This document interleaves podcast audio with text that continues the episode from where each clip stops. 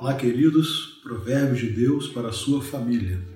Hoje leremos o capítulo 20, versículo 13. Não ame o sono, senão você acabará ficando pobre. Fique desperto e terá alimento de sobra. Esse é um provérbio que nos ensina a buscarmos a vida do trabalho, uma família que gosta do trabalho, que gosta de trabalhar, onde marido e mulher trabalham, são esforçados, dedicados e ensinam o valor do trabalho aos seus filhos.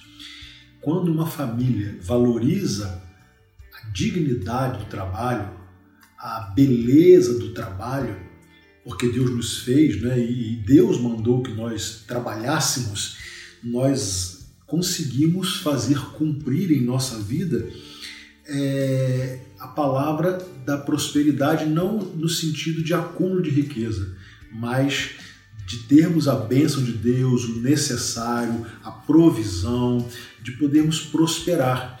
Por isso o autor vai dizer: não ame o sono, senão você ficará, acabará ficando pobre. Ou seja, é, a preguiça, não é? A, a família que não se dedica ao trabalho, que espera receber tudo é, dos outros.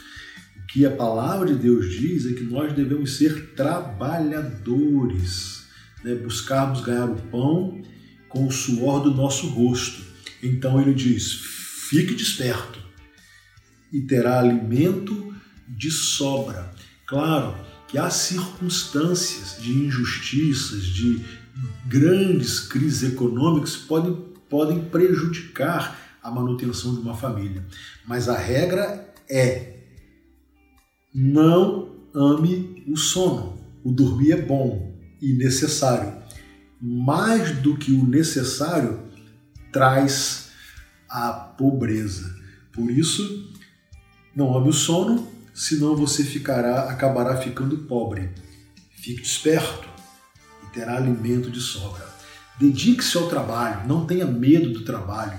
Ensine o valor do trabalho aos seus filhos e a prosperidade baterá à porta de sua casa. Que Deus abençoe a sua família.